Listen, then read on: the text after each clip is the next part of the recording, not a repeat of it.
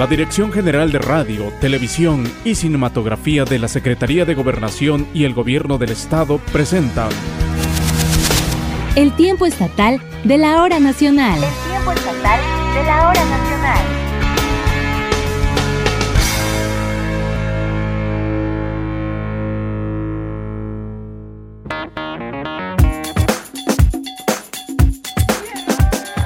Amigas y amigos, qué gusto saludarles en esta noche de domingo. Mi nombre es Dagmar Velázquez y a nombre de todos quienes conforman la producción de este programa le damos la más cordial bienvenida. Por supuesto, saludo con mucho gusto a José Luis Pérez Cruz. Él es gestor y locutor cultural, director de Santa Cultura, un espacio que promueve el quehacer de este ámbito en todo el estado. Bienvenido, José Luis. Qué gusto saludarte, Dagmar, y también saludar a todos nuestros amigos y amigas que nos escuchan en las ocho regiones de Oaxaca y por supuesto más allá de ese territorio a través de internet. De veras es un placer encontrarme con ustedes después de una pausa y sobre todo compartir lo que es Oaxaca a través del tiempo estatal de la hora nacional. Al contrario, José Luis, es un placer compartir contigo los micrófonos y saludar a nuestro auditorio que después de una pausa prolongada de unos meses debido a estas disposiciones por las autoridades federales, por el proceso electoral que se vivió hace unos días en Oaxaca, estamos nuevamente al aire, muy felices de estar compartiendo toda esta riqueza cultural, gastronómica, artística que posee nuestro estado.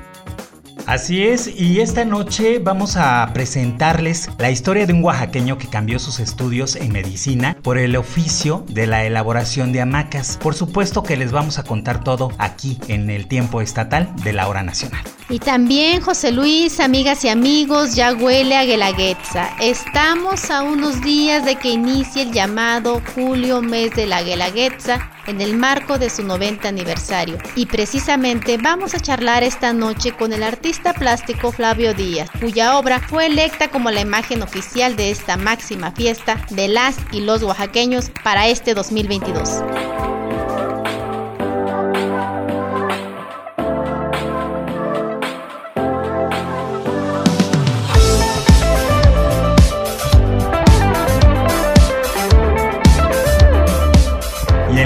Música, nuestros amigos de Deja Vu nos van a presentar su más reciente sencillo, del cual ya estaremos dándole todos los pormenores.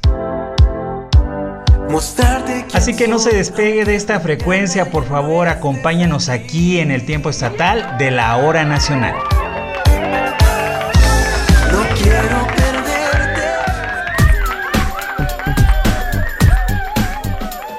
Regresamos con mucho gusto desde la capital oaxaqueña, José Luis, a todas las personas, saludando, reconociéndoles, agradeciéndoles la oportunidad que nos dan de escucharnos, ya sea a través de su transporte, de aquellas personas que están transitando en las vías federales de las carreteras y los taxistas, bueno, todo el amable auditorio que está con nosotros reunidos para conocer un poco más de nuestro estado.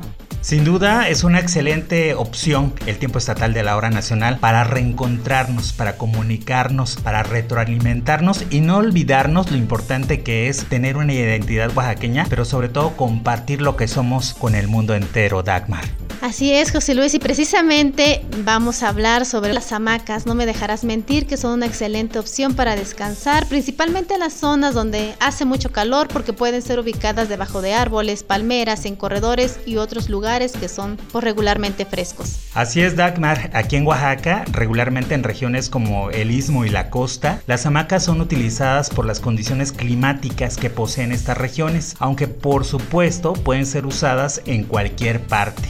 Por eso que esta noche vamos a conocer la historia de un artesano quien cambió la bata blanca por los hilos para elaborar estas hermosas piezas. ¿Qué les parece si vamos a escuchar la siguiente historia? Atole y tamales, torta de tamal, quesote, pan de cazuela, chocolate, mole. ¿Qué va a llevar? Chocolate. Chapulines al mojo de Hecho en Oaxaca. Hecho en Oaxaca. Doradas, ¿qué le ponemos? pásale, pásale. Tengo tasajos, cecina y chorizo, quieramos. Las plomadas para los amantes, Desde los 8 años de edad, don Juan Robles de la Cruz se ha dedicado a la elaboración de hamacas y hoy, a sus 54 años, sigue siendo su modo de vida, pues el arte textil le ha dejado grandes satisfacciones que le han permitido sacar adelante a su familia. Claro que sí, ese es el sustento familiar de todos mis hijos, de toda mi familia, pues. ¿Y qué tan difícil ha sido este trabajo, este don Juan, por todos estos años? Pues un poquito, pero con el tiempo va uno teniendo la práctica haciendo este trabajo.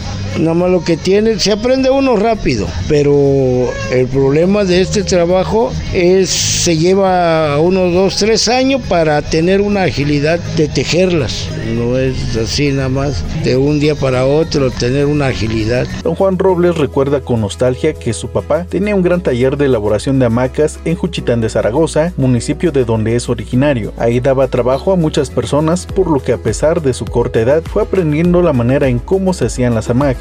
Sin embargo, ante la ausencia de su padre años después, tuvo que abandonar sus estudios y retomar este oficio. Mi papá era el que trabajaba en la casa de una señora y de ahí puso su taller, tuvo bastante trabajadores que hacían hamacas, de, de ahí aprendí de ello pues, porque mi papá no quería que yo aprendiera a hacer hamacas según él, pues, pero yo por los señores aprendí, porque dice que, que nosotros siguiéramos estudiando, que trabajaron, pero desgraciadamente ya no puedo seguir estudiando también. Yo estudiaba yo aquí en la Facultad de Medicina, pero desgraciadamente se murió él. De ahí ya me empecé a hacer el trabajo esto, pues, de, las hamacas. Ahora ha perfeccionado sus técnicas para elaborar las hamacas utilizando diversas materias primas. Sé hacer de varios tejidos, porque en estos trabajos, pues, de diferentes tejidos. Mientras más tejido, más bonito, más caro el trabajo, pues. Sí, se empieza desde el, tejido sencillo, normal, petatillo, cuadriculada, corchada, yucateca. Son los tejidos que existen, pues. Acompañado de su esposa, el señor Juan Robles explica que la elaboración de una hamaca dependerá en mucho del gusto del cliente, aunque casi siempre es un proceso tardado y poco valorado. Además que la introducción de hamacas de origen chino ha afectado también la producción artesanal de estas. Pues según el tamaño de las hamacas, porque por ejemplo de ese tipo de hilo delgado se lleva casi una semana tejiéndolo de 6, 5 de la mañana a 8 de la noche y ya descansando dos horas del día. Sí, pues depende de la agilidad de cada quien también, pues. Ahorita aquí tiene como unos cuantos años, empezaron a surgir las hamacas chinas hay unas, nada más la cosa que es eso como, como tela, como plásticos, y nada más la, que se trata de hacerlas, la agarradera, nada más armarlo. Por eso, no, con las hamacas chinas no, no lo trabajo yo, pues. Han venido gente, me han traído hamacas chinas para reparar. Siempre le he dicho, ¿sabes qué? Ese, ese material ya no tiene reparación. Solamente que se lo pueden llevar ahí donde arreglan lona, para que le pasen la máquina ahí, ya se, se puede remendar. Así que si usted también cuenta con una hamaca que por alguna razón se descosió o necesita una reparación, don Juan Robles le puede ayudar. Yo sé componer hamacas, sé todo, pues. Y a veces hay gente que me traen hamacas de estar roto o es está quemado los extremos, se las cambio los hilos y ahí en el cuerpo de la hamaca también, cuando se rompe dos, tres hilos, ya las cambio los hilos, este es mi trabajo, yo lo puedo hacer pues. Si usted quiere conocer el trabajo del señor Juan Robles de la Cruz o adquirir una de sus piezas, él nos dice cómo. Yo vivo en la colonia Independencia, en Santa Cruz, Jocotlán, privada 14 de febrero, lote número 11, cuando gusten. Y si no, ahí en el centro, en la calle 20 de noviembre y Mina, frente del mercado de 20 de noviembre, ahí me encuentro vendiendo mi artesanía. Para el tiempo estatal de la hora nacional, Seth Gabriel Ruiz.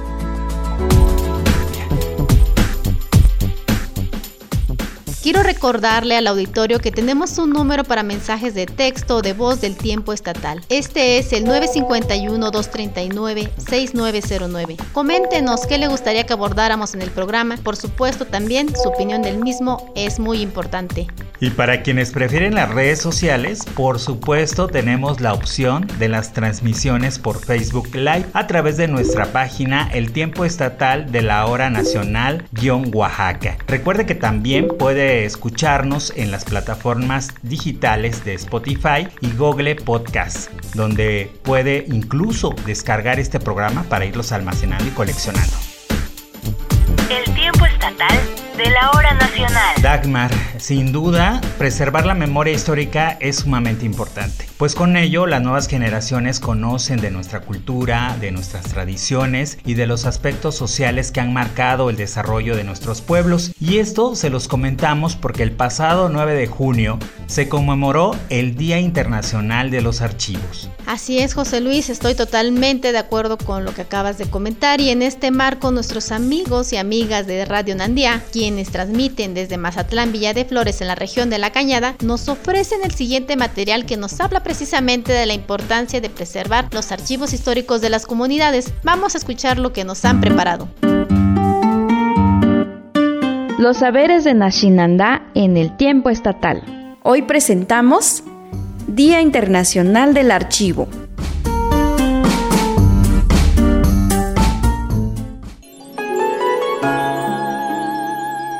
¿Qué tal amigos y amigas del tiempo estatal? Desde la Radio Nandia, ubicada en el municipio indígena mazateco de Mazatlán Villa de Flores, les mandamos un cordial saludo y compartiremos con ustedes un dato sobre el Día Internacional de los Archivos. Así que acompáñanos. Cada 9 de junio se conmemora el Día Internacional de los Archivos, con la finalidad de promover su importancia vinculada a la investigación y el resguardo de la memoria histórica y cultural de una comunidad o entidad. Asimismo, se pretende promover el acceso de la información pública, fomentando la transparencia. La elección de esta fecha obedece a que el día 9 de junio del año de 1948, la UNESCO estableció la creación del Consejo Internacional de Archivos, con la finalidad de defender la protección y conservar el patrimonio documental. Asimismo, hay instituciones privadas que por medio de una ley tienen bajo su resguardo documentos escritos o de video.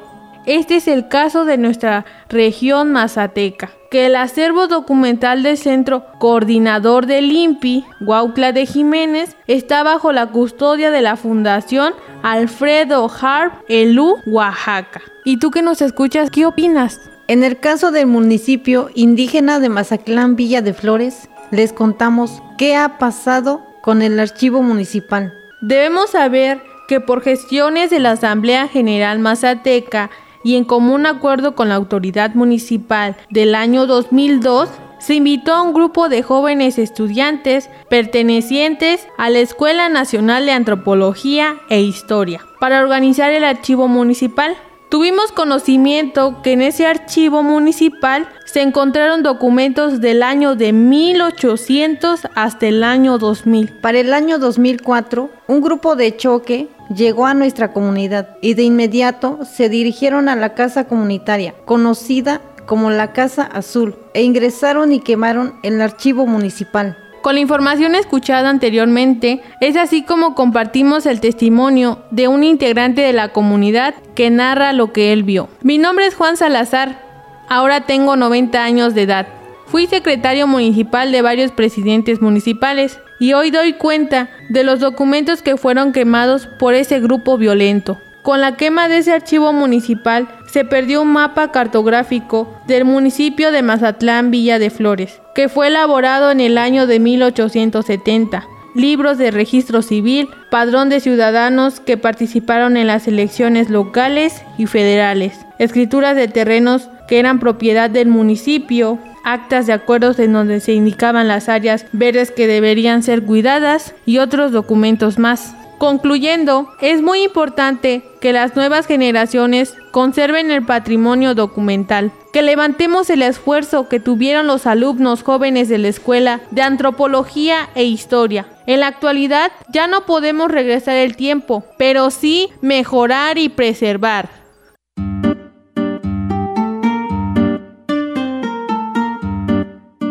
Hoy participamos Lupita Marín Belmar y Miriam Ortega. Guión, edición y producción, Chaateba. Una colaboración de Radio Nandía 107.9 FM para el tiempo estatal de la hora nacional. La charla en el tiempo estatal. Continuamos con más aquí en el tiempo estatal de la hora nacional y en esta noche ya le habíamos adelantado que tenemos una charla con el artista plástico Flavio Díaz, quien realizó El llamado, título de la imagen oficial de la Guelaguetza 2022, a quien saludamos con mucho gusto. Bienvenido Flavio. Muchas gracias, José Luis, Dagmar, un gusto estar aquí con ustedes. Y bueno, ¿qué, ¿qué, les parece si emprendemos esta plática con el creador de una de las imágenes que viene a ser muy representativa para el mes de julio y para una fiesta muy importante a nivel internacional? Así es, y bueno, a finales del año 2021 fue lanzada la convocatoria para aquellos artistas que decidieran participar en la imagen oficial de la Guelaguetza 2022. ¿Nos podría platicar, por favor, señor Flavio, por qué decidió participar y qué representa para usted pues este logro? ¿Por qué decidí participar? Porque bueno, ya tenía una idea desde hace un par de años que quería participar en esta convocatoria, pero por una o por otra razón no se había dado la oportunidad, no había habido el tiempo. Pero en esta ocasión como que las circunstancias se fueron dando solitas. Me siento muy afortunado, obviamente, por ser seleccionado para esta imagen, que es una gran responsabilidad. No solamente es un privilegio, sino siento más ahora la responsabilidad que el gusto, ¿no? Bueno, o, o parejo las ambas cosas. En esta ocasión, con esta imagen del llamado, vemos eh, la representación gráfica de un tiliche y nos gustaría saber por qué decidió utilizar a este personaje, esta indumentaria, para representar el concepto total de lo que es la Guelaguetza y por qué también tiene este título del llamado. Bueno, ¿por qué el, el, viejo? Eh, bueno, el, nombre del personaje es el viejo y el traje es el, el, que se llama Tilich. Yo lo que quería era hacer un homenaje a los artesanos, sobre todo a la gente que trabaja los textiles, porque el textil, más allá de ser una indumentaria, de ser un algo que, que, nos arropa, que nos viste, representa historia, tradición, costumbres de un pueblo, toda una cosmovisión total, ¿no? De, un, de una comunidad. Dentro de cada región, pues hay muchos pueblos que trabajan aún estos textiles y me parece que era importante darles un papel importante. Es cierto que cuando los eh, bailarines se presentan en la rotonda lucen esos trajes majestuosos, pero realmente nunca vemos el, el rostro de los artesanos, ¿no? Y en este caso yo quería darle ese, pues este espacio especial especial para que también ellos lucieran, ¿no? ¿Y por qué el tiliche? Pues porque él podía aportar todos estos pedacitos de historia a través de este traje. Y bueno, además porque yo, eh, aunque soy de origen de Mije, yo vivo en Putla Vía de Guerrero, entonces estoy como muy cercano a toda la cuestión del carnaval putleco. Entonces era, como les decía antes, se dio como de manera muy natural, sí, como que las cosas fueron fluyendo así solitas. Mm, señor Flavio, creo que todos los redescuchas, nosotros, tenemos duda un poquito acerca de cómo inició usted en su trabajo en la plástica y cuál es el mensaje que usted transmite o qué quiere que la gente palpe de sus obras. Creo que como todos los eh, humanos en general, todos traemos mucho, muchos, muchas habilidades, pero pues las vamos desarrollando según como se nos van presentando las circunstancias. Y a veces un poco a contracorriente. En mi caso, aunque en mi pueblo donde yo crecí, en la comunidad Mije, no había una casa de cultura ni había en realidad alguien como que me pudiera guiar a un artista plástico que yo dijera, bueno, este está haciendo esto, yo también quiero hacer esto. Realmente no, más bien fue como algo más instintivo, ¿no? Afortunadamente me, me tocó estudiar el bachillerato en el CEDAR eh, por también cuestiones afortunadas que se fueron dando. En realidad mi papá quería que yo fuera ingeniero, pero pues las cosas no se dieron así, como que el destino ya estaba trazado de cierta manera y fui a caer ahí al, al CEDAR y pues como pez en el agua, ¿no? Y de ahí pues ya decidí tomarme las cosas en serio, ya decir, bueno, si realmente esto es eh, una profesión y quiero profesionalizarme, quiero ser un licenciado en artes plásticas, porque no quería como que fuera nada más así, pues algo técnico solamente, digamos, ¿no? También un poco para darle satisfacción a mis papás, ¿no? Y pues decidí estudiar la licenciatura en artes plásticas en la unidad, Universidad Veracruzana porque en, cuando yo entré a la universidad aún no había carrera aquí en, en Oaxaca. Sobre su obra plástica, Flavio, si nos pudiera platicar qué ha explorado, cuáles le faltan por explorar y también cuáles son las temáticas que aborda normalmente, cotidianamente en su obra. Bueno, en cuanto a técnica y materiales, es una de las cosas que más me gusta de la plástica, incluso en, cuestión de estilos, porque no me gusta como quedarme en un solo estilo, me gusta como estar experimentando con diferentes técnicas, materiales, estilos, corrientes, y como que hasta ahora así, así ha sido mi, mi, carrera dentro de las artes plásticas, el estar explorando constantemente, como que me aburro de una técnica, me paso a otra, pero lo que sí he hecho es trabajar constantemente temas un poquito con contenido social en el sentido de un poco de educación también, porque me interesa mucho la formación de los chicos. Eh, he trabajado, por ejemplo, el tema de la migra, han visto a través de las artes plásticas. He trabajado el tema del café, también un poco como formando a la gente para que valoren el, el café que se produce en Oaxaca, que se consuma aquí mismo, porque luego la mayoría se va al extranjero. Y también he trabajado durante muchos años el tema del maíz como parte de esta campaña de Sin maíz no hay país y sin frijol tampoco. Entonces mi serie se llama Maíz Sangre del País, que aborda esta temática sobre el maíz visto desde diferentes puntos, ¿no? Desde el, cómo lo trabaja el campesino, cómo lo vive una comunidad indígena, bueno, desde mi perspectiva, ¿no? Porque yo eh, cuando, como crecí en el campo también un tiempo, pues la forma en la que mi abuela veía en la tierra, ¿no? Le pedían permiso, se hacía una ofrenda cuando iba a hacer la siembra, después cuando ya empezaba a gilotear el, la milpa, y luego cuando ya se va a cosechar todo el tiempo se le está agradeciendo a la naturaleza, ¿no? Entonces esta parte que es no solamente el hecho de que sea un alimento, sino que es pues como un ente con el que se convive y que tiene un valor súper importante. Entonces yo a través de las artes plásticas he tratado de abordar estas, estas temáticas que me parecen muy interesantes.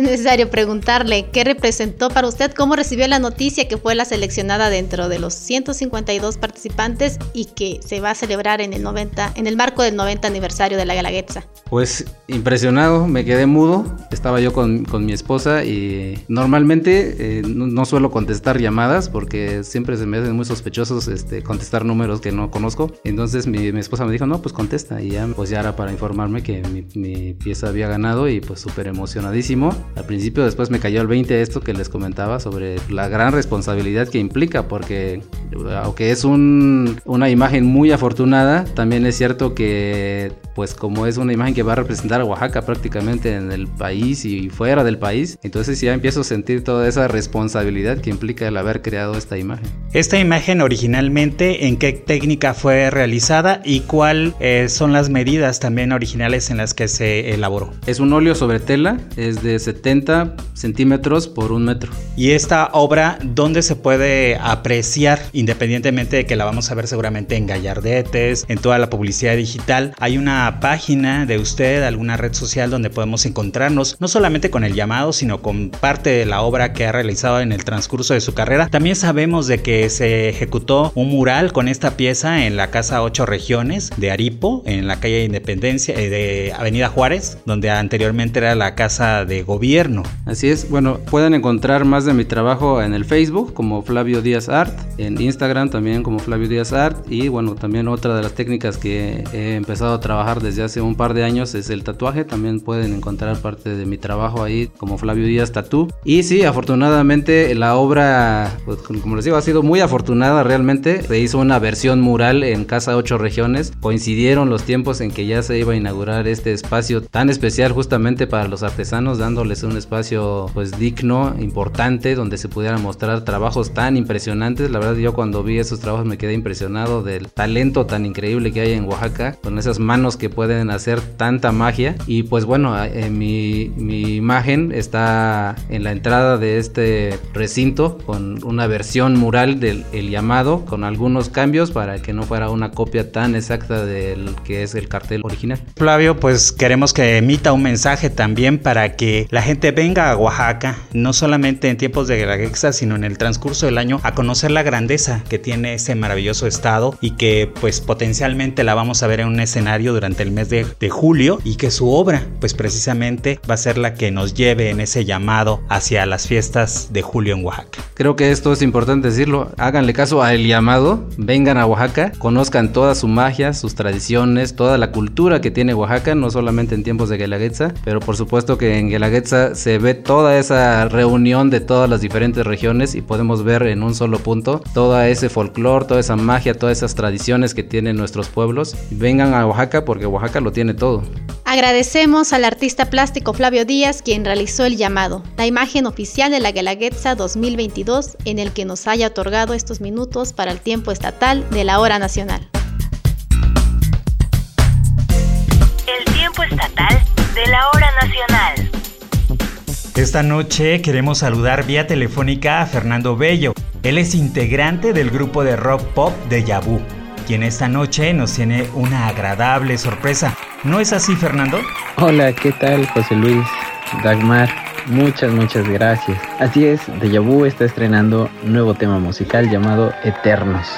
Una canción que hicimos con mucho, mucho cariño para ese pequeño momento cuando nos enamoramos. Y bueno, estamos muy agradecidos por el espacio que nos brinda aquí el tiempo estatal de la hora nacional y nos da mucho gusto presentarlo, no sin antes invitarles que nos sigan en todas nuestras redes sociales y en todas las plataformas, así nos pueden encontrar como Deja Oficial. Saludos y los dejamos con este nuevo tema, esto es Eternos. El tiempo estatal de la hora nacional.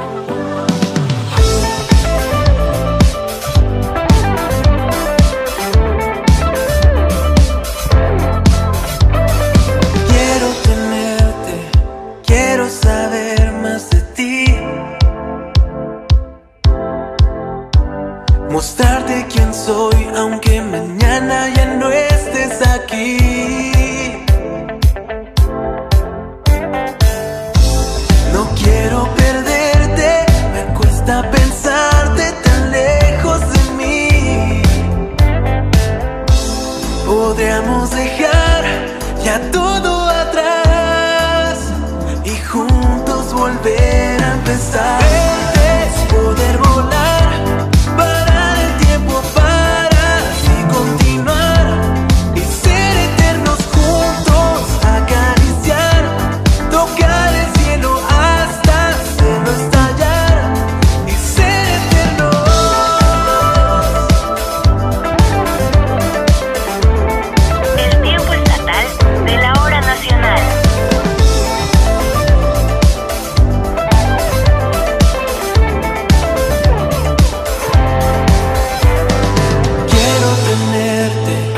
Quiero saber más de ti.